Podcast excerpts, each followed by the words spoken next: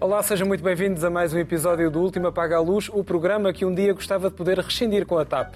Vamos já avançar para a análise das notícias da semana e para isso tenho comigo os nossos especialistas, a escritora Inês Pedrosa, a historiadora Raquel Varela, o jornalista Joaquim Vieira e o especialista em comunicação Rodrigo Moita de Deus. Hoje começamos em modo massa crítica, de balanço, pois claro.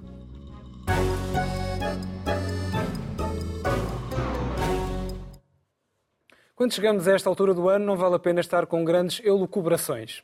Elucubrações, eis uma palavra que se diz pouco em televisão, mas adiante. Por esta altura, é inevitável fazermos balanços. E por isso, a pergunta que faço ao meu painel é muito simples. Será que 2022 é um ano para mais tarde recordar, quer a nível nacional, quer internacional? E se sim, a quem deveremos essa recordação? Raquel, boa noite. Olá, boa noite a todos lá em casa. Feliz ano novo a vocês e lá para casa. Hum, eu não tenho nenhuma. Tenho, tenho alguma esperança, que vou dizer no fim, em relação ao que é que significou este ano, mas uh, começava por dizer que eu acho que não, não há nada de bom, ou quase nada de bom, sobre este ano. Uh, e eu acho que aquilo que nós estamos a, viver é a ponta do iceberg de uma crise estrutural do modelo económico que, uh, que, vivemos e que é dominante, quanto a mim, em todo o mundo, incluindo na China, e que se chama capitalismo. Na China, na Rússia, em Cuba, em qualquer lado, não existe nada semelhante a socialismo ou uh, sequer a alguma forma de capitalismo regulado como existiu no pós-guerra. Isto significa que se produz para o lucro e não para o bem das pessoas. Significa que as empresas estão sistematicamente em concorrência entre si no mercado mundial, os Estados em concorrência entre si no mercado mundial, e a expressão disso, que já era uma expressão de guerras contínuas que se tinham paulatinamente aproximado da Europa, no norte da África, no Iêmen, na Síria, na Palestina, na Líbia, agora chegou ao coração da Europa. Eu não acho que uh, esta, a guerra da Ucrânia se possa resumir a uma invasão da Ucrânia por Putin, porque o papel da NATO, dos Estados Unidos, o anúncio da militarização da Alemanha que devia fazer gelar toda a gente, é, uh, está explícito na guerra da Ucrânia. Também não acho, como tanta gente acha, que se nós voltarmos a um equilíbrio de poderes, estilo Guerra Fria, uma espécie de paz armada, que muita gente que é, digamos assim, mais a favor de Putin, ou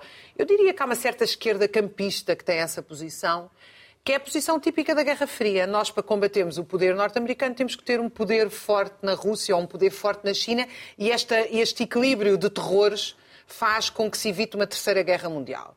E como eu acho que isto é uma expressão do capitalismo, a guerra, não acho que se evita uma terceira guerra mundial. Acho, aliás, que os capitalistas estão dispostos a nos levar para uma terceira guerra mundial e os seus Estados atrás, ou seja, os nossos Estados, para garantir a sua cota de mercado. E, portanto, obviamente, para mim, esse é o acontecimento mais importante uh, e que ele já é uma expressão, como eu disse, da crise económica. E, e, as outras expressões são, obviamente, a inflação, as medidas anticíclicas, como a subida das taxas de juros para a inflação. Tudo isto vai parar sempre aos bolsos dos mesmos, que é de quem tem poder, ou seja, é de quem controla a propriedade. Uh, e, portanto, o que nós temos é uma situação de, de, crescente pauperização. Toda a gente dizia durante muitos anos, também porque nunca leram nada parecido com um quinquagésimo da obra do Marx. Aliás, grande parte dela está, grande parte dela está está por, por editar e publicar na maioria das línguas. O que explica imenso sobre o futuro Não, grande parte dizia que o Marx não tinha previsto a existência de classes médias, a estabilidade do capitalismo, etc. Uh, ah, a verdade é que aquilo que o Marx previu está aí à nossa frente. É, é uma super concentração de riqueza, como nunca houve, uma pauperização dos setores médios, que agora atingiu o coração, uh, do norte, digamos, o coração dos países capitalistas, que é a Europa, os Estados Unidos, o Japão. Portanto, nós temos uma proletarização dos setores médios acelerada. Uh, e junta-se a isto outros problemas que, quanto a mim, têm origem no capitalismo ou o capitalismo não os consegue resolver e só os agrava. Uh, nomeadamente a questão da superpopulação, que é um tema que normalmente não se discute, nem ninguém quer discutir, mas é evidente que isto é completamente insustentável. Nós este ano chegámos aos 8 mil milhões. Isso para mim é um marco histórico uh, que só é possível, uh, de facto, porque se arranjou maneira de se alimentar as pessoas a fosfatos, daí parte da dependência e da guerra da Ucrânia também. Uh, ou de não as alimentar, porque há milhões de pessoas a morrer à fome. Agora, isso uh, de facto é, uh, é insustentável. Como é insustentável o crescente crescimento das dívidas públicas, como é insustentável esta situação que nós chegámos, que para mim é o assunto mais, um dos assuntos mais graves, que é cada vez se trabalha mais horas, e o que eu estou a dizer é está estudado, cada vez se trabalha mais horas e cada vez há mais desemprego. Ou seja, nós temos dois lados da mesma moeda já há cálculos de que a superpopulação relativa, ou seja, as pessoas que não encontram lugar no mercado de trabalho, façam o que fizerem, façam o que fizerem. Portanto, nós estamos a falar realmente de uma, em economias de uma população excedente, eu não acho que ninguém é excedente, mas estou, estou a usar aqui o, o, termo, que chega, em alguns cálculos, a 40% da população. Uh, se nós formos... Eu estive no Senegal há pouco tempo, fiz sete horas de carro, vi milhares e milhares de pessoas na rua supostamente a vender alguma coisa, melancias, não estão a fazer nada. E se formos à Índia, se formos ao Brasil, e se formos a. Há milhões de pessoas no mundo nestas condições. Uh, e também há aqui, só que aqui vão, uh, atuam os programas assistencialistas, ao mesmo tempo que as pessoas trabalham três, quatro, cinco trabalhos, que é isso que fazem os setores médios para conseguir uh, pagar uma semana de férias quando chegam ao verão. E, portanto, isto é uma coisa completamente. Isto é um manicômio, devo dizer, que é o que eu penso. Eu acho que daqui a 400 ou 500 anos, quando a gente viver numa sociedade decente, que eu acho que iremos lá chegar. Se calhar não nós. nós, nós não. Vamos olhar para isto com mais. Uh, vão olhar as gerações que ficam com mais espanto do que nós olhamos para a Idade Média. Isto é um completo manicômio. Há 62 pessoas que têm metade da riqueza do resto da humanidade e nós, todos os dias, na, se fala de mísseis, de, de guerras, de fome, de desemprego. Isto é completamente insustentável. Bem, Raquel não quis separar nacional e internacional, fez este grande bolo do capital. Inês, queres fazer separação nacional? Quem é que esteve em destaque ou o que é que esteve a marcar mais a atualidade deste ano? Boa noite eh, e bom ano para todos os que nos estão a ver e para cada um de nós. Um, tu queres que comece por nacional ou por internacional? Como quiseres. Fazemos depois a ronda uh, como decidires. Pronto. Uh, eu acho que o ano foi claramente um ano complicado a nível geral. Eu, o nacional e o internacional, de facto, estão cada vez mais interligados, porque as consequências de uma uh, coisa tão terrível quanto a guerra na Ucrânia uh, são consequências impossíveis de desbater nos outros países, todos do mundo, não é? Porque afeta, precisamente porque as economias são, uh, estão interligadas, o que à partida me parece a mim uma coisa boa. Uh, mas, portanto, talvez comece por sublinhar no internacional, porque isso teve impactos uh, e refrações diversas nos países do mundo. A guerra da Ucrânia como o grande acontecimento, péssimo acontecimento, e que uh, eu tenho uma interpretação, como sabemos aqui, hoje, hoje estamos a fazer só o balanço, não vamos debater completamente diferente da da Raquel a esse, quanto a essa guerra, que é claramente movida por um desejo de um imperialismo uh, completamente seródio, anacrónico, se é que alguma vez o imperialismo teve alguma justificação, mas um tirano imperialista como é o Putin, que uh, houve uma candura enorme do Ocidente, designadamente de Angela Merkel, parece-me a mim, que o alimentou muito, que confiava nele, não tanto como uh, Trump, que o olhava nos olhos e via um homem sincero ou coisa parecida, fazia umas, umas, uns lirismos em torno do seu querido amigo Putin, porque são realmente são, são da mesma massa, de uma massa uh, inumana, são humanos de uma massa inumana e que só, só se vêem eles e aos seus egos mas eh, a Merkel pôs a energia da, Europa nas mãos de Putin e isso tem sido um problema. As sanções que a Europa tem feito à Rússia não são suficientes, eu estou de acordo, aí estou de acordo, e em muita coisa estou de acordo com o presidente da Ucrânia que pede mais sanções, mais armas e mais sanções, mas tem, tem afetado a sua indústria automóvel e outras, mas não, não, não são suficientes.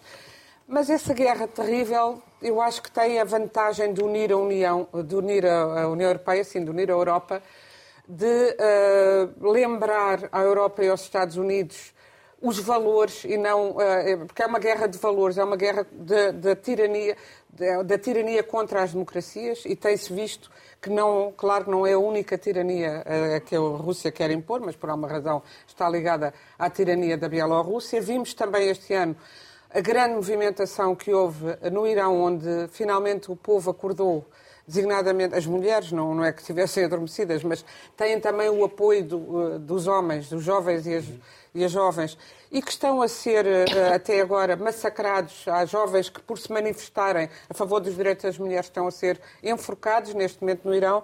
O que é terrível, mas também é sinal de que, finalmente, que esses protestos começaram há meses e não desapareceram. Assim como a guerra da Ucrânia.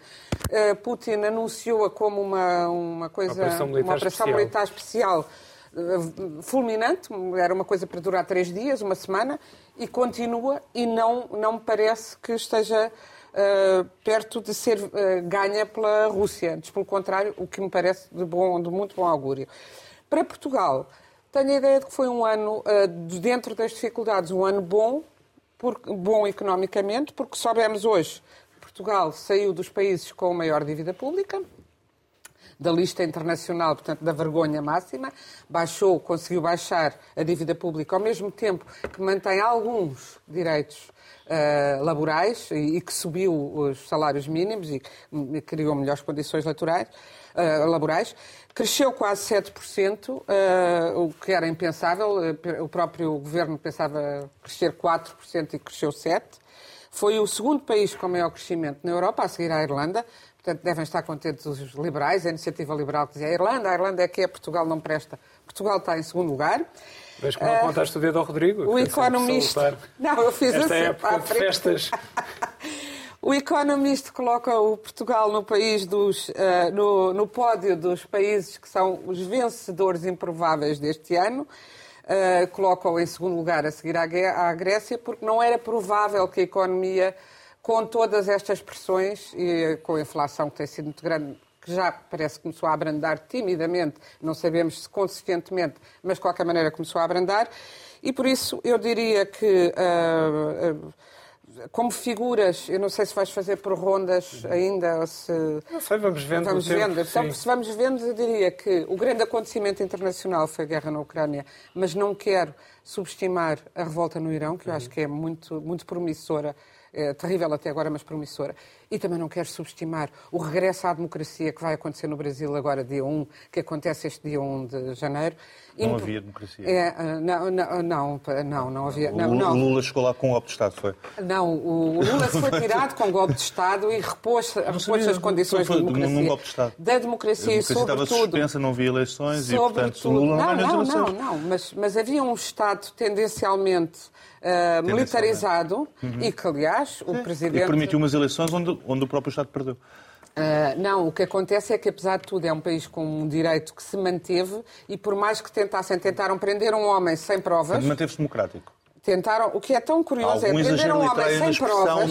Deixa-me acabar a frase. Custa-te admitir puseram o Lula, o Lula, na prisão e tiveram que o tirar e ele agora é presidente. Uhum. É, uma, é, uma, é uma coisa tão inesperada e que prova que uh, a justiça às vezes vence as vicissitudes políticas, ou seja, que há um, um sistema judicial que conseguiu uh, não se deixar tragar pelo golpe de Estado que foi feito a Dilma e pelo, e pelo ataque injustificado que foi feito a Lula. De qualquer maneira, é um regresso a um Brasil que eu uh, reconhecia como um Brasil onde uh, os direitos dos, dos, mais pobres estavam a ser minimamente, também não, não maximamente, porque isso o Brasil é muito complicado, tem muitos partidos e é difícil conseguir governar uh, à esquerda porque não, uh, não há nunca maiorias. Mas onde havia uh, direitos, houve com Bolsonaro o total o desfazer de, da classe média, da mini classe média que ao longo dos anos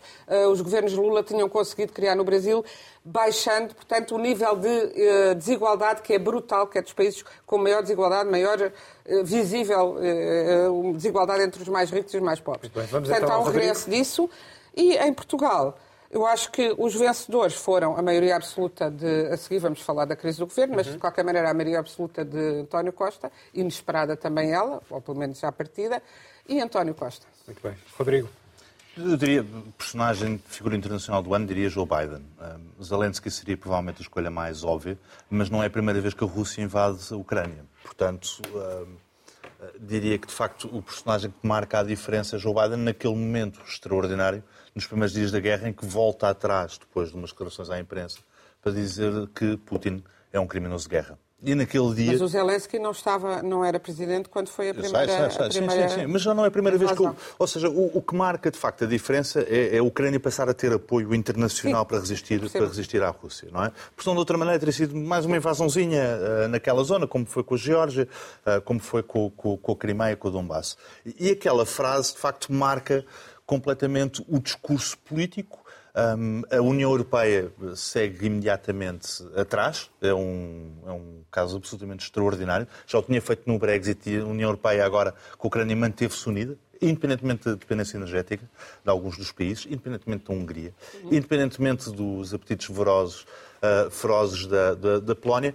a verdade é que a União Europeia conseguiu manter-se unida, coesa uh, e, de facto, passar essa mensagem de apoio para, para a Ucrânia e isso é são dois factos extraordinários, mas que começam com aquela frase de Joe Biden, naquele dia marcou o destino de Putin, é, tem que ser condenado, julgado e condenado. Achas que marcou o destino? É o que vai acontecer, mas dizer, mais acho, que os americanos, acho que os americanos, eu já não me lembro em quantos pacotes de ajuda é que vão, mas aquilo, se, for um, se formos à Guerra das Estrelas antiga do, do Reagan, é, pronto, aquilo é enquanto se imprimir dólares nos Estados Unidos, o Sr. Putin não tem hipóteses, não, não, não acabou. Os é, ucranianos também não, que estão a ser mortos todos os dias, não é? Uh, uh, mas Para garantir muito, que os Estados Unidos afastam Putin. Raquel, muito contrariados, eu, aliás, eu vejo a demandada de ucranianos da Ucrânia, eles estão muito contrariados a combater. Aliás, eles nem sequer pedem armas nem nada, é uma coisa. Eles são, eles são coitados, não é? Aliás, com soldados americanos atrás a obrigá-los a lutar, não é? É uma coisa, é uma coisa extraordinária.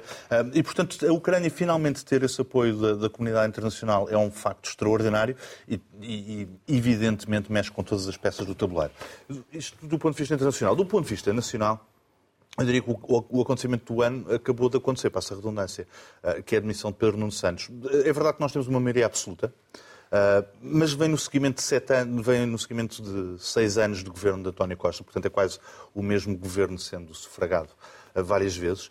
Temos uma arrumação completa no xadrez partidário, o PS engoliu um, o PC e o Bloco de Esquerda, o CDS saiu do Parlamento, o PAN evaporou-se, o PSD tem um novo líder, o PC tem um novo líder. Uh, mas... Ninguém engoliu o CDS. É engraçado. O PS como os Sim, pode dizer que sim. sim. Mas pode é dizer que, que sim. O CDS? Eu diria, eu diria quer dizer, não há números, eu não vi Então falaste dos que vomitaram o Chega. Chega talvez. Dos que vomitaram o Chega. Chega, talvez. Talvez, talvez, talvez. Talvez, sim, talvez o, o, entre o Chega e a Iniciativa Liberal, uh, sim, talvez, por aí, mas, mas, não há bons números sobre isso, não é? Ou seja, não há um bom estudo também feito sobre a matéria. Que estejam engolidos o, o... Eu, por acaso, acho que isso é uma ah, ótima definição. Eu acho que é, mas acho mesmo, não estou a gozar contigo. Do, do... Não, o PS engoliu o, o PC, PC, e o Bloco, Bloco e o PSD esse... vomitou o Chega. É verdade, foi essa, essa. Eu acho que é uma ótima definição. Não, não foi bem Não, mas eu estou a acrescentar, mas eu estou a acrescentar. Foi a parte do CDS. Mas é que o CDS desapareceu mesmo, isso também é um acontecimento do ano embora esteja nas televisões a toda a hora, porque bem, o Nuno Melo, não percebo, porque é o único partido não parlamentar, eu também quero ouvir o MRPP e os outros. Tem que fazer pela vida. Mas aquilo que muda, de facto, o grande acontecimento do ano acabou de acontecer, é a admissão de Pedro Nuno Santos. Ah, eu, eu lembro-me daqui no programa quando foi a... Mas isso vamos falar. Sim, não, não, as munições que hoje temos tempo. Não, tenho muito mais munições. Tenho muito mais munições, calma. Agora comecei. Porque, porque é de facto muito divertido. Eu, eu, no programa, quando foi conhecida a orgânica do Governo, até referi esta, esta coisa extraordinária que era um convite ao desastre pôr o Fernando Medina como Ministro das Finanças e o Pedro Nuno Santos como uh, Ministro das Obras Públicas, vulgo infraestruturas e habitação. Uh, e aquilo que aconteceu foi exatamente isso. Mas agora deixamos de ter uma guerra fria dentro do Governo e vamos passar a ter nos próximos meses uma guerra quente fora do Governo. Portanto, eles vão-se todos divertir aos tiros aquilo que antigamente faziam às escondidas, agora não há razão nenhuma para não fazerem a descoberta em público. O que tem consequências, evidentemente, para a forma como se governa o país. E por isso é que eu julgo que é o, o acontecimento do ano. É, de facto, o, fim, o princípio do fim do ciclo. Acabou o ciclo. Não, é insustentável a, a, a, situação, a situação do governo como era. Portanto, o António Costa vai ter que mexer ali nas peças e dar ali uma, uma arrumação. E diria que esse é o grande acontecimento do ano, porque a maioria absoluta, de facto, é a continuação. Figura do ano, curiosamente, uh, diria que é Marcelo Rebelo de Sousa, uh, porque consegue, bem ou mal, uh, num momento em que o governo é eleito com maioria absoluta, consegue se manter na crista o suficiente para voltar a ser decisivo para os próximos meses. É uma coisa, é um fenómeno extraordinário de longevidade. Uh, bem ou mal, gosto se não se gosta, uh, mas é verdade. O senhor em Mursa que não aprecia, vimos esta semana. Sim, é verdade, é verdade, é verdade. Uh, mas também faz sentido, não é? Porque o senhor em Mursa não apanha o Primeiro-Ministro. Porque se tivesse apanhado o Primeiro-Ministro, provavelmente teria sido pior. A única pessoa que ainda anda na rua, de facto, anda na rua, é, é, o Presidente da República. E por isso é que de vez em quando se habilita este tipo de encontros imediatos. Mas já viu, António Costa já levou também pela, pela frente. Estava em campanha. Estava, essas, essas, imagens são famosas, mas ele estava em campanha. É, é, de resto, não há muito mais governantes que se deem ao trabalho de ir à rua. Mesmo à rua, fazer aquela coisa que os portugueses fazem, não é? Dar uns abracinhos, uns beijinhos, ir ao supermercado, não há muitos. E, portanto, o Presidente da República, nisso, expõe-se muito mais. Mas volta a ser a grande figura, ou a figura decisiva, para os próximos meses. Muito bem. Joaquim? Bom, uh, bom ano a todos, os espectadores, em primeiro lugar. Uh, vamos lá ver se 2023 vai ser mais venturoso do que 2022. Uh, e bom ano também à equipa do nosso programa, já agora, equipa técnica, que está atrás das câmaras, e equipa artística. Nossos câmara, câmaras, áudio, assistentes de realização que nunca aparecem. Uh, bom, uh, e a nossa regi também. E a nossa regi, exatamente. A nossa, o acontecimento, indubitavelmente, do, do ano é, é a guerra na Ucrânia, porque vem desestabilizar completamente o mundo, não só a Europa, o mundo de uma forma que não tínhamos visto desde a Segunda Guerra Mundial, desde o fim da Segunda Guerra Mundial. Isto é, ameaça toda a segurança europeia. É claro que podem dizer que há muitas outras guerras para esse mundo fora e só estão preocupados com uma guerra porque a guerra, porque a guerra é na Europa. Portanto, é mais uma vez a Europa olhar para o seu umbigo. Eu peço desculpa, as duas guerras mundiais que houve neste mundo começaram na Europa. E, portanto, um conflito europeu tem um potencial imenso de alargar, sabe-se lá até onde. E este também não está isento disso. E, portanto, não é só uma mera guerra entre russos e ucranianos, uma agressão da Rússia à Ucrânia, é preciso que se diga, uma agressão ilegal e, portanto, criminosa, não, é, não foi justificada, não foi provocada uh, e, e, portanto, não tem nenhuma justificação do ponto de vista do direito internacional e tem que ser condenada e, naturalmente, não pode ficar impune quem é o autor desta agressão. Isso é fundamental para se manter um mínimo de equilíbrio nas relações internacionais, porque se nós deixarmos Putin uh, vencer e, portanto, levar a sua avante, digamos assim, tudo será permitido. O Irão pode expandir-se, pode agredir o Iraque, a China pode expandir-se também, uh, e, portanto, todos os autocratas deste mundo têm carta uh, branca para poderem anexar território. eu gostava de dizer uma coisa: não é por causa do capitalismo que esta guerra, ao contrário aqui do que a Raquel disse, que esta guerra se desencadeou. Pelo contrário, esta guerra não interessa nada, nada, nada ao capitalismo. O capitalismo passava bem sem ela e, e, e o capitalismo está muito preocupado para esta guerra existir, porque já as cadeias de, de abastecimento internacional de distribuição todas ficaram desorganizadas. As importações, exportações, empresas, lá está, capitalistas americanas que tiveram que sair da, da Rússia e saíram, não, é, não suspenderam, saíram mesmo para não, não voltar. E, e a disputa aquilo, de terras, de matérias-primas, de gás? Pois, tu, tudo o que era, sim, tudo isso que eram isso não tem relações, nada a ver. Tudo o que eram relações internacionais, económicas, tudo isso está desregulado. E, portanto, isto afeta tremendamente todos os circuitos capitalistas. Todo o sistema capitalista está ameaçado por esta guerra. É o contrário. O capitalismo quer a paz e quer, portanto, exercer as suas operações pacificamente, sem estar preocupado com este tipo de conflitos. Podem dizer que uh, serve a indústria do armamento só. Quer dizer, mas a indústria do armamento, o capitalismo não se resume à indústria do armamento. E, naturalmente, para haver uma guerra tem que haver armamento. E, portanto, não é porque a indústria do armamento... Não há uma disputa sobre os recursos da Ucrânia. Sobre o trigo, Raquel, e sobre o gás, há... e sobre os minérios. Não, há uma disputa porque eh, as guerras, eh, e isso tanto capitalismo como feudalismo, como antes do feudalismo, um dos principais motivos para desencadear a guerra é, é, é a ambição territorial. É a disputa de territórios e, portanto, Putin quer mais território. É só isso. E a NATO não quer nada da Ucrânia, quer que eles vivam em paz não, e vivam com muita democracia. Sim, a, NATO, que é que a, NATO queria a Ucrânia já entrou na NATO. A, Ucrânia, ah, a Ucrânia, a Ucrânia entrou na NATO? Não sei. Uh, então porquê que as multinacionais norte-americanas compraram as terras da Ucrânia? Teria que se respeitar teria que se respeitar a vontade da Ucrânia, a vontade do povo ucraniano expressa em eleições. E se o povo ucraniano quer aderir à NATO, é preciso respeitar essa vontade. Se o povo ucraniano quer aderir à União Europeia, e no fundo este conflito começa por aí, porque Putin não gostou que a Ucrânia optasse pela União Europeia, isto já desde 2014. Uh, tem que se respeitar essa vontade soberana da Ucrânia. Não há Estados tampão, hoje em dia não há Estados de segunda e Estados de primeira. Todos os Estados têm que ter os mesmos direitos. E, portanto, a Ucrânia, lá porque está encostada numa superpotência, tem que ter o mesmo direito que tem qualquer outro país. Portanto, isso, Estados tampões, isso dos grandes poderes, do, do, do poder é a razão, como dizia o Kissinger, isso é, pertence ao século XX, é muito século XX. Nós estamos no século XXI e temos com um conceito diferente, estamos com um conceito diferente do que são as relações internacionais.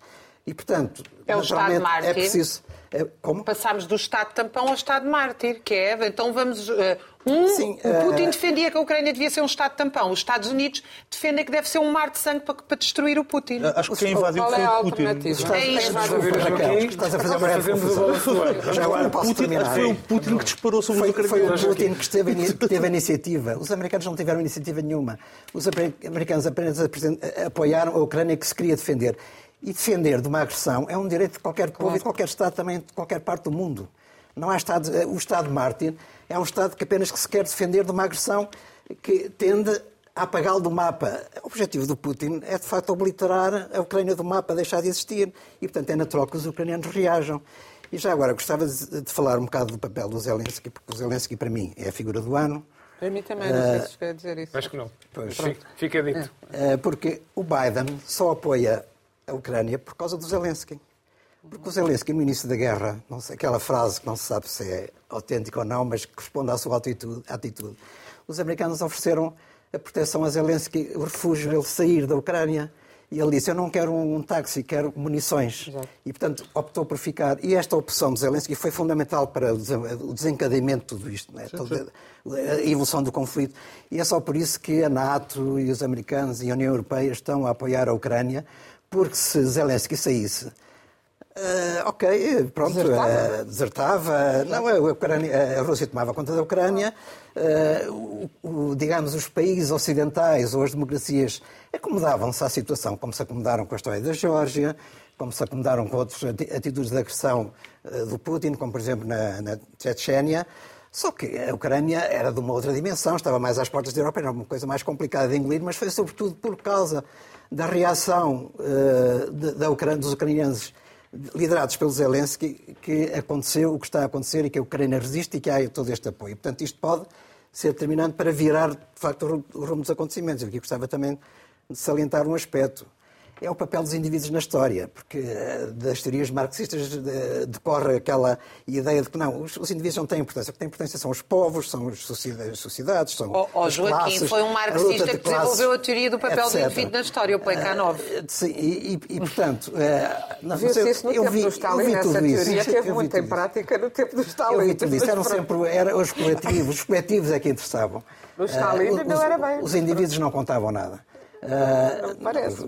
Quer dizer, como nós vimos, está ali, Hitler, etc., a gente conta, não é? Portanto, os indivíduos contam muito. Exato. E, de facto, aqui neste caso, o Zelensky também contou muito, de facto, para determinar o rumo dos acontecimentos.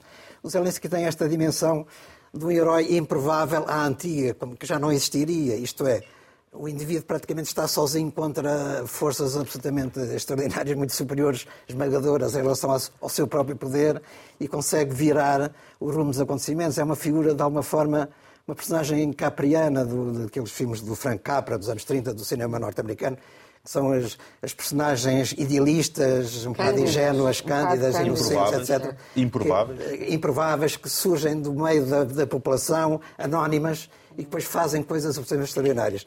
E, e, e, é curioso, enfim, isto é apenas uma coincidência. O Capra tinha um, um filme que era o Mr. Smith Goes to Washington, com o James Stewart. Neste caso, tivemos o Mr. Zelensky Goes to Washington, Washington recentemente, e, portanto, há, uma, há, de certa forma um paralelismo. E, realmente isto é uma história absolutamente extraordinária, uma história de romance, uma história de cinema, se quiserem, uh, mas é uma coisa que nós não estávamos à espera de assistir.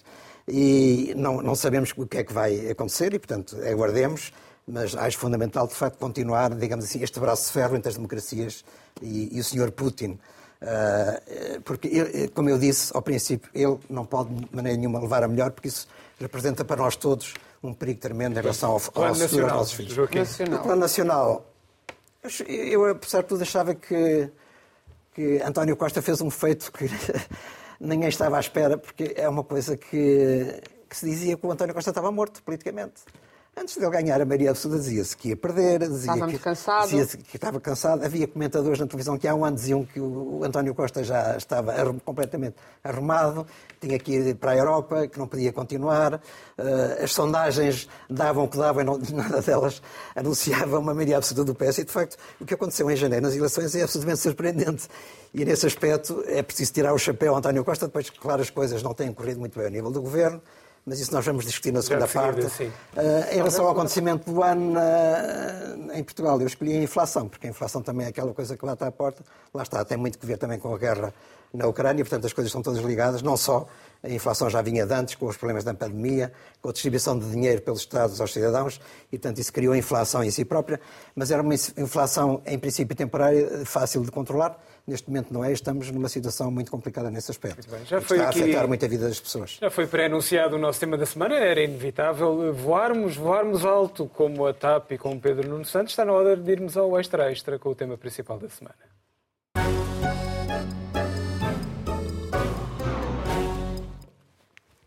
Há quem jura a pé juntos que uma maioria absoluta é uma garantia de estabilidade. Aliás, normalmente é esse o argumento principal de quem a pede em eleições. Acontece que depois aparecem cisnes negros, os chamados fenómenos raros, que mudam tudo e põem todas as certezas em causa. Ora, aquilo que tem acontecido com o governo de maioria de António Costa assemelha-se muito a essa ave rara. Quem diria que meses depois de limpar as eleições legislativas, ainda agora Joaquim falava disso, iríamos ter Costa com um governo a cair aos pedaços nesta altura. É caso para perguntar, eh, alguém no início do ano conseguiria eh, prever isto, Inês? Uh, penso que não, mas também no início do ano, como o Joaquim acabou de dizer, não se previa também a maioria absoluta, pelo contrário, é, tal como o Joaquim, eu, eu aliás, eu não parecia que Costa estivesse tão cansado. Costa é um corredor de fundo, não... mas muita gente dizia já, ah, ele quer ir embora, quer ir para a Europa e tal. Uh, agora, o... Essa frase também é ótima. Quer ir para a Europa. Para a Europa, sim. Como se nós estivéssemos em África. Não, descansar. Não, não és tu que dizes, eu também a digo. É, é uma frase que se diz no não, país todo. Cargos, eu sei, cargos, eu sei. Os cargos interessantes, Mas que diz muito todos nós, porque eu também digo essa frase. E agora, e por acaso isso de dizer quer ir para a Europa, é porque também as pessoas já começam a ter, ainda que inconscientemente, a noção de que estar aqui ao serviço uh, como ministro é um, é um sacrifício e que só tem esse objetivo eu, e eu acho que, de facto, neste momento as pessoas só, arranjam, só aceitam cargos públicos e cargos de secretário de Estado a ministro uh, porque, ou por um idealismo extraordinário em que eu acredito, e acredito que há pessoas, não é só o Zelensky, que há pessoas que têm esse idealismo, e não são só necessariamente à direita e à esquerda. Há pessoas com esse idealismo e há outros com contas feitas de que eh, a gente passa por este uh, sacrifício financeiro e pessoal por causa dos escrutínios, das, dos, dos, comentários, das, da comunicação social, dos ataques e tal, mas a seguir vamos para o bem bom e, em geral. Isso acontece muito, acontece demasiado.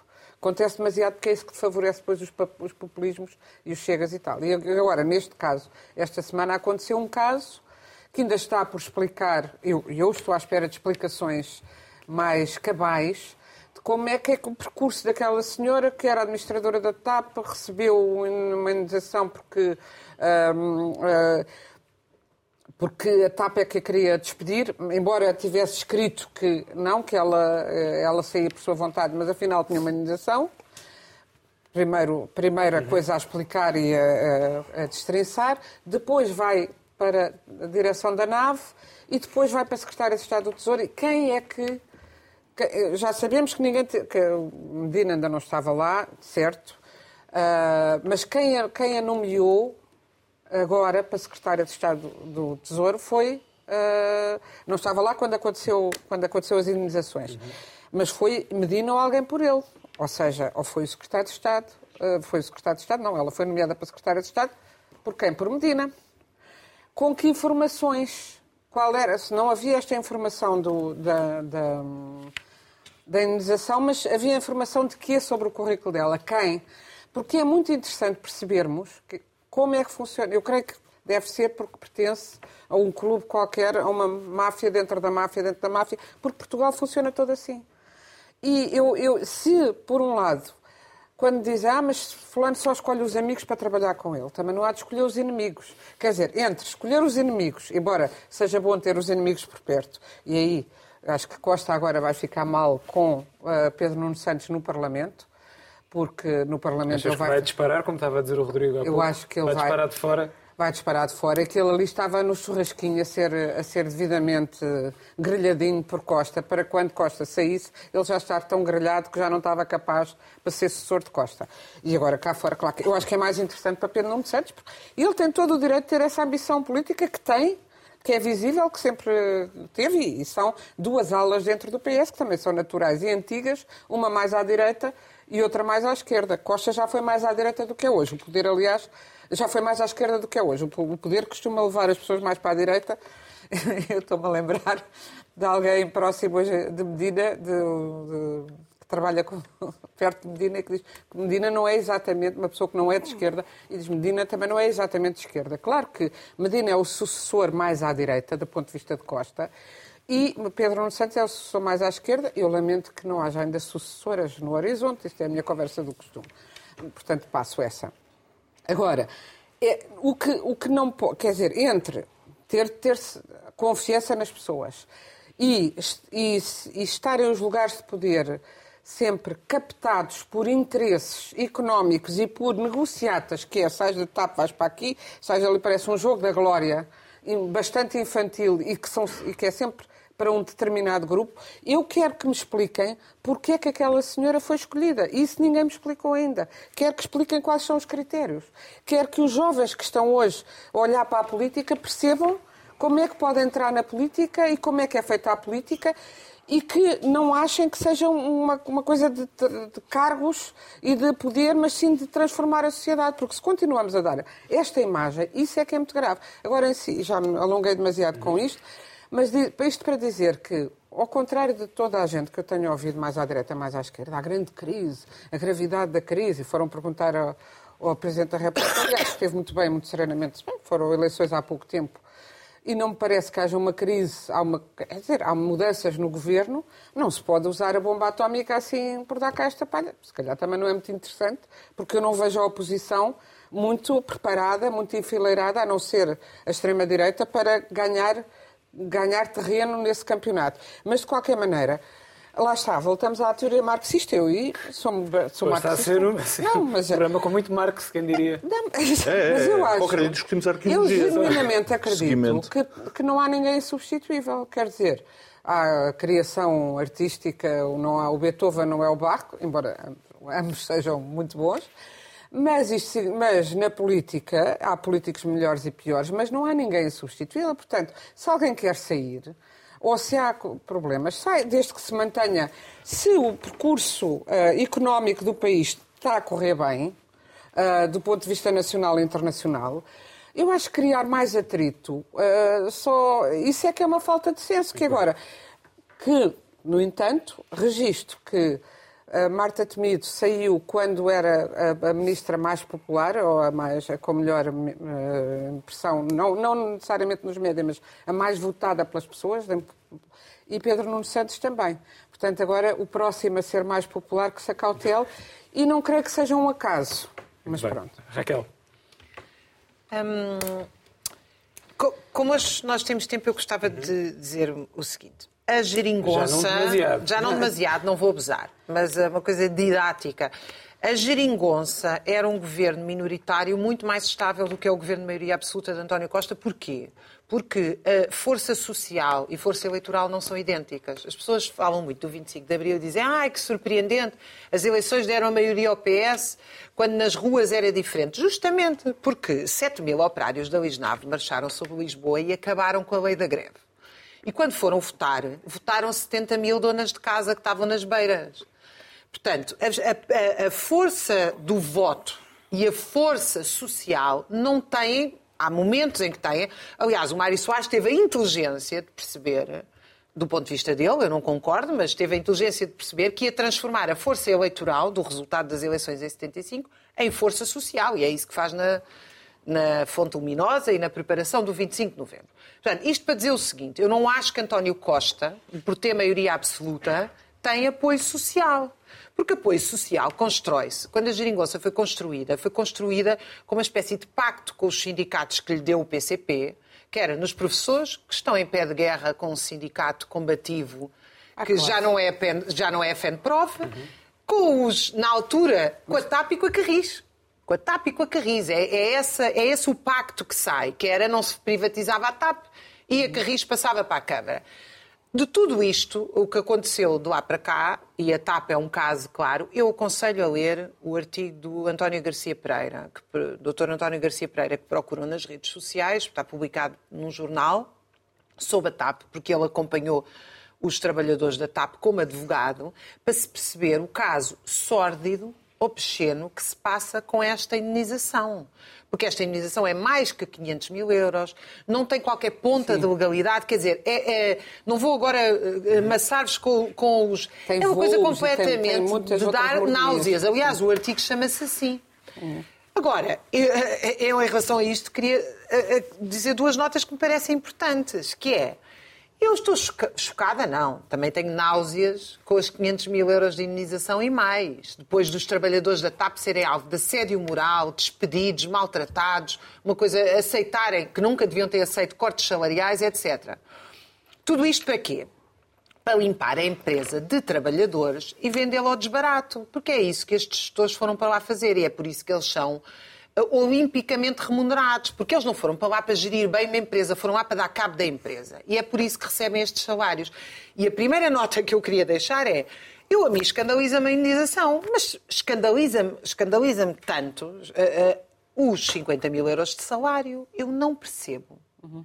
Porque é que alguém numa empresa pública ou privada ganha 50 mil euros e os trabalhadores ganham mil?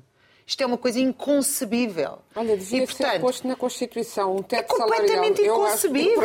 Aliás, a indenização é calculada nestes valores porque o salário é este. E eu gostava de saber como é que é possível, e volto a dizer, numa empresa pública ou privada, e não me venham dizer que as empresas públicas são um desastre de gestão, que são, e as empresas privadas são uma, são uma maravilha. Vão lá a um hospital privado, vão viajar noutras companhias. Quer dizer, nós, eu o pessoalmente. Privado normalmente está aberto. Eu pessoalmente é tenho. Uh, tenho, tenho. Do hospital é uma, privado chegam lá. No hospital privado. E eu não pago o ordenado. No hospital, no, privado, por acaso pagas, porque neste momento as empresas privadas vêm todas à conta do Estado. De qualquer maneira, eu concordo que a gestão da TAP. Não, não tem médicos, não tem equipas, só Vão pagam uma parte que é o que o seguro paga. Portanto, não me venham dizer que as empresas privadas são uma maravilha de gestão e as mesmas cenas obscenas acontecem de indenizações de salários que não são salários, é distribuição de lucros. Aquilo é uma mentira chamar aquilo salário. Aquilo é uma comparticipação por fazer o frete.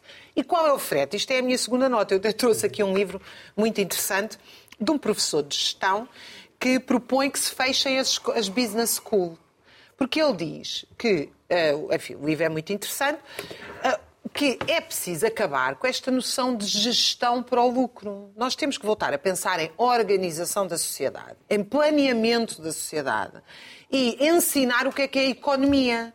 Aliás, a economia já desapareceu, elas chamam-se business school, porque economia quer dizer regras da casa e business school, que é negócios, quer dizer negação do ócio, quer dizer lucro. E, portanto, estes gestores, o que eu gostava de dizer, eu já confesso-vos que já tentei nos almoços de Natal, onde não deve haver grandes polémicas, perguntar aos meus familiares que são gestores o que é que fazem. E ninguém me consegue explicar. Não me conseguem explicar o que é que fazem. Porquê? Porque um gestor não tem um ofício.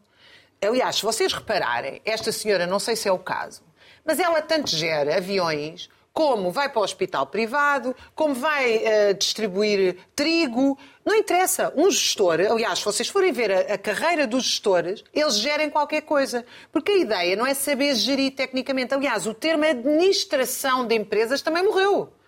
Eu sou administrador. Não, eu sou gestor. Isso pode ser gestor de qualquer coisa. No mundo editorial há, há, gente que vai das salsichas diretamente para fazer Exatamente. É Porquê? Porque o princípio é que o dinheiro não tem cheiro. Exatamente. O dinheiro não tem cheiro e, portanto... Está a correr bem, porque o país está quase falido. Temos que avançar para Joaquim. Está a correr... Mas está quase falido por causa destes gestores. Está muito... Não é preciso acabar com os gestores. O país está a correr tão bem, está quase falido. O que nós temos são gestores colocados a dar cabo das empresas. É isto que se passa. Joaquim pequeno pormenor, a TAP vai dar lucro pela primeira vez este ano. Claro, depois de ter despedido massivamente e nos ter levado a nós à falência. Pelo menos não vai pesar tanto aos contribuintes. Nós estamos muito indignados porque estamos a, dar dinheiro para a TAP. Talvez agora passemos a dar menos. Uh, ou talvez possamos recuperar algum. Mas, ó Joaquim, agora já demos tudo, não há mais nada que se possa eu, dar. Eu, sobre a gestão da TAP, não me pronunciei, porque tecnicamente não tenho conhecimentos para isso.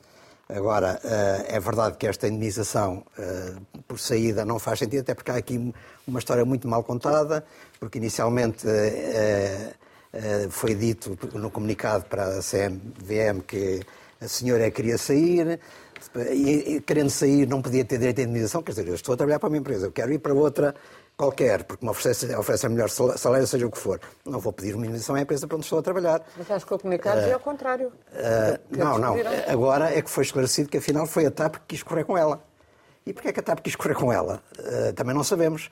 Portanto, há aqui toda uma ocultação, claro uh, uma história uh, que, que, misteriosa. Claro que sabemos. Já vamos, já vamos. Não sabemos. Claro que sabemos. Está bem, não, não se entendia, mas não se entendia porquê. Não se entendia com o Presidente. Não, mas porquê? Qual é a razão para isso? Ah, porquê é que havia é, conflito é, entre ambas? Havia um, havia um arrufo entre as duas senhoras e o Ministro pagou uma delas. Não, desculpa, Está tudo bem, dizer, a tua empresa é dele. Essas coisas não é por Tem que haver bases materiais concretas. Nós não sabemos e ignoramos o que se passou. E depois, de facto, uma pessoa que sai em conflito com a empresa, como de facto aconteceu, não faz sentido ir para o governo tutelar essa mesma empresa. Claro. Portanto, tudo isto é anacrónico. Uh, e dado que o governo, ao fim de uma semana, não esclareceu este assunto devidamente, porque não está esclarecido. Não está esclarecido, por exemplo, quem é que no governo sabia, se Fernando Menino sabia, se não sabia. Uh, Ele já disse que não. Pelos vistos, pelos vistos Pedro Santos parece que sabia, não é? Uh, quem, quem, é que calcionou, quem é que concordou? O secretário de Estado uh, de Pedro Nuno Santos. O assunto, percebi, o assunto é de tal maneira que até já, já levou à admissão de um ministro e não sabemos ainda que outras consequências é que poderá ter. Eu acho que devia haver uma comissão independente que investigasse este assunto e trouxesse cá para fora. A bem de, de, do conhecimento dos contribuintes, dos eleitores, nós que pagamos, que estamos a pagar a TAP, temos o direito de saber o que é que realmente se passou. E já que o Governo não acredito que vá nomear essa comissão, ao menos que o Parlamento tenha esses poderes, no meio uma comissão parlamentar de inquérito para saber o que realmente se passou. Até agora não vi nenhum partido a ter essa iniciativa. Ah, de resto, isto culmina todo, de facto, um ano de maioria absoluta de António Costa, que é um ano absolutamente desastroso em termos de elenco governamental. Quer dizer, já é o 11 membro do governo que sai ao fim de nove meses. E, portanto, não houve nenhum governo anterior neste país, eh, após o 25 de Abril, que tivesse tido, antes também não por outras razões. Só na Primeira República. Havia mais estabilidade. Só na Primeira, mas na primeira República. Mas a Primeira República eram os governos todos em conjunto que iam para a rua. Não, é? era muito não, era, não era mudar ministro, era diferente.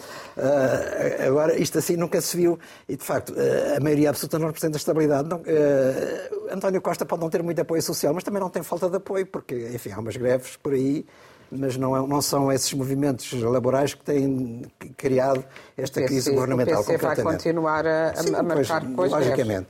Uh, e eu acho que o, o governo não faz reformas, é um governo que se está a limitar, digamos, eh, parece um governo de gestão, não é? Está, uh, no fundo, a minimizar os danos dos seus próprios problemas, não é? E, portanto, tira este, mete aquele e nós não passamos disto. Não é um governo reformista. E, portanto, se de facto António Costa quer deixar uma marca, eh, e já vai tarde porque está, já está há sete anos no poder, eu acho que a única hipótese era fazer uma espécie de reset ou refreshing, quer dizer, como se faz na informática, deitar tudo abaixo e formar um novo governo e pensar em outros nomes e constituir um governo totalmente diferente, com outras linhas de orientação até, e sobretudo apontando mais para fora. Mas é porque temos eh, coisas muito importantes. Temos os fundos do, do, PRR, por exemplo, os fundos europeus. Aliás, eh, o Pedro Santos, este ministro, é um ministro fundamental na aplicação desses fundos e, portanto, agora temos aqui também um problema muito complicado para resolver. E, portanto, estar só a substituir um nome, depois este cai, depois substitui o outro. António Costa passou o tempo todo a correr atrás do prejuízo. Não se pode correr atrás do prejuízo. O Primeiro-Ministro tem que ter iniciativa e, de facto, verifica-se que o Primeiro-Ministro está sem autoridade. Isso é um problema complicado. Estava sem autoridade quando houve aquela crise por causa do aeroporto do Montijo, e tudo. A iniciativa de Pedro Santos, à revelia, aparentemente, António Costa. Como é que, eh, com aquela eh, coisa, o conflito que houve, António Costa manteve Pedro Santos? Eh, é, uma, é um mistério. Finalmente, agora, esse problema resolveu-se. Só dizer uma coisa. Numa entrevista que António Costa deu à Visão há duas semanas, Uh, aquela entrevista. Aquela fotografia. Ele parecia inchado, eu disse, não é? Ele acusava a posição de guinchar e ele aparecia inchado na fotografia e também na maneira como deu a entrevista com uma certa sobranceria. Ele dizia: Ah, estes os casos, não interessa nada, isto, nós estamos aqui a resolver os problemas das pessoas. E depois há os casos e casinhos que é a bolha político-mediática. Nós não, não, não ligamos à bolha político-mediática, continuamos a trabalhar. Pois bem, com Alexandre Reis, a bolha política mediática já está a ganhar 1-0 a António Costa. Agora, com a admissão de Pedro Santos, a bolha política mediática está a ganhar 2-0 a António Costa. Portanto, convém que António Costa marque uns golos para ver se recupera em relação à bolha político mediática. E o título da entrevista vai perseguir para sempre. O habituem-se. Vai persegui É o, quer dizer, que vai virar hashtag, não é? Uma coisa, o habituem-se vai ser uma coisa Rodrigo, fantástica. este presente para ti inesperado, é no final do ano, um dos teus temas preferidos, torna-se um é, caso nacional. É, é verdade, é, é, muito engraçado, porque nós, nós muitas vezes falamos sobre o posicionamento ideológico dos ministros, ainda estava a referir, mais à esquerda, a tendência mais à esquerda, a tendência mais à direita, ou, ou até mesmo a questão da popularidade, eh, da questão da Marta Temido, e depois esquecemos de discutir o, o essencial, que são os resultados que, o que é que saiu dali? Não é? A Marta Temido nós sabemos, pronto, há urgências fechadas, eventualmente o SNS vai voltar a utilizar o Excel para, para fazer mapas de férias, porque durante aquele período não conseguiram fazer, apesar dos 15 mil milhões de euros de orçamento. Eh, portanto, há, há, uma, há um critério de avaliação que nós deixamos de aplicar aos políticos que é o da competência. Não, esquecemos-nos. Não, Marta, discutir... no meu, na minha perspectiva, foi extremamente competente na gestão, e, da, sim, sim. Na gestão da, da, pandemia. Ah, foi fantástico. Fechou o SNS, acho que sim. Foi, não, muito não bem. Correu muito bem, por isso é que, por isso não, é que a é coisa está. Tá, tá, tá. E quando abriu o SNS outra vez, correu maravilhosamente bem. Pronto, nenhuma grávida consegue dar à luz porque não é possível.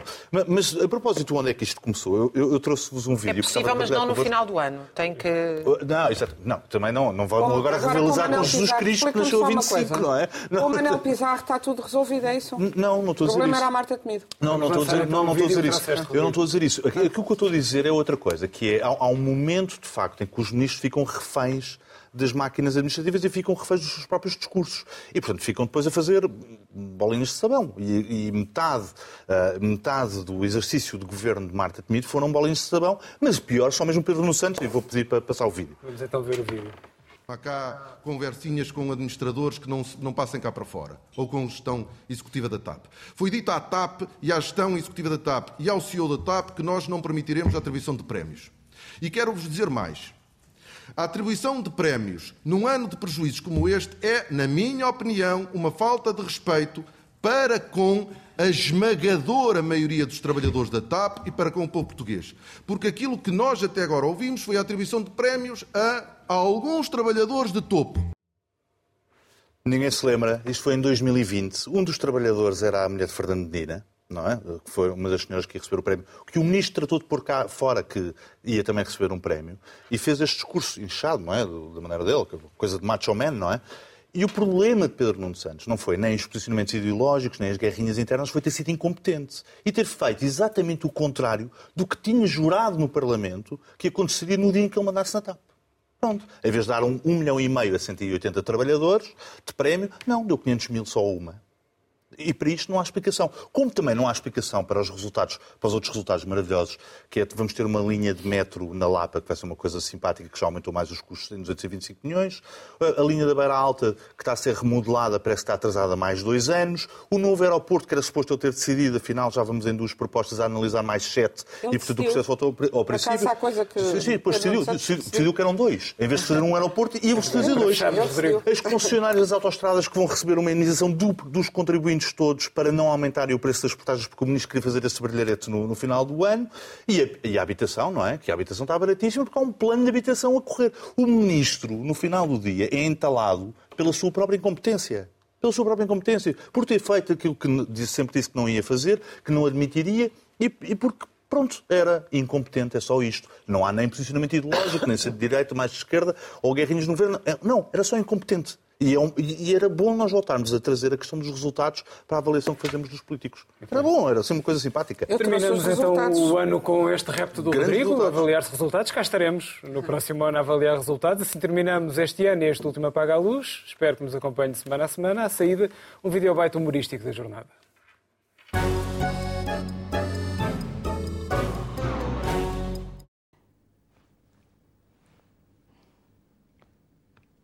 Sou prefeito de Calhau. Eu chamo, meu nome é José Severino, sou pasteleiro. José Severino? José Manuel Garcia Marques Severino. Oh, diabo, você é o convidado da próxima semana. Ah. Oh. Isso agora eu não sei, não é? Isso agora. Porque a senhora que foi lá da televisão, a menina Olivia, é que me disse que era para vir hoje, que era dia 31, e eu até disse à minha senhora, mas esse dia a gente tem muito serviço, valha-me Deus. Ai, mas que Temos um salão que está alugado e tudo. E eu não, mas, mas agora não sei. Eu nem sei o que fazer, ainda por cima tinha preparado perguntas para um radiotelegrafista. Pois. Quer-se dizer, eu é mais bolos, não é? Um Herman de fim de ano, claro, antecipando a era dos comentadores. Despedimos com amizade, bom ano, até para a semana.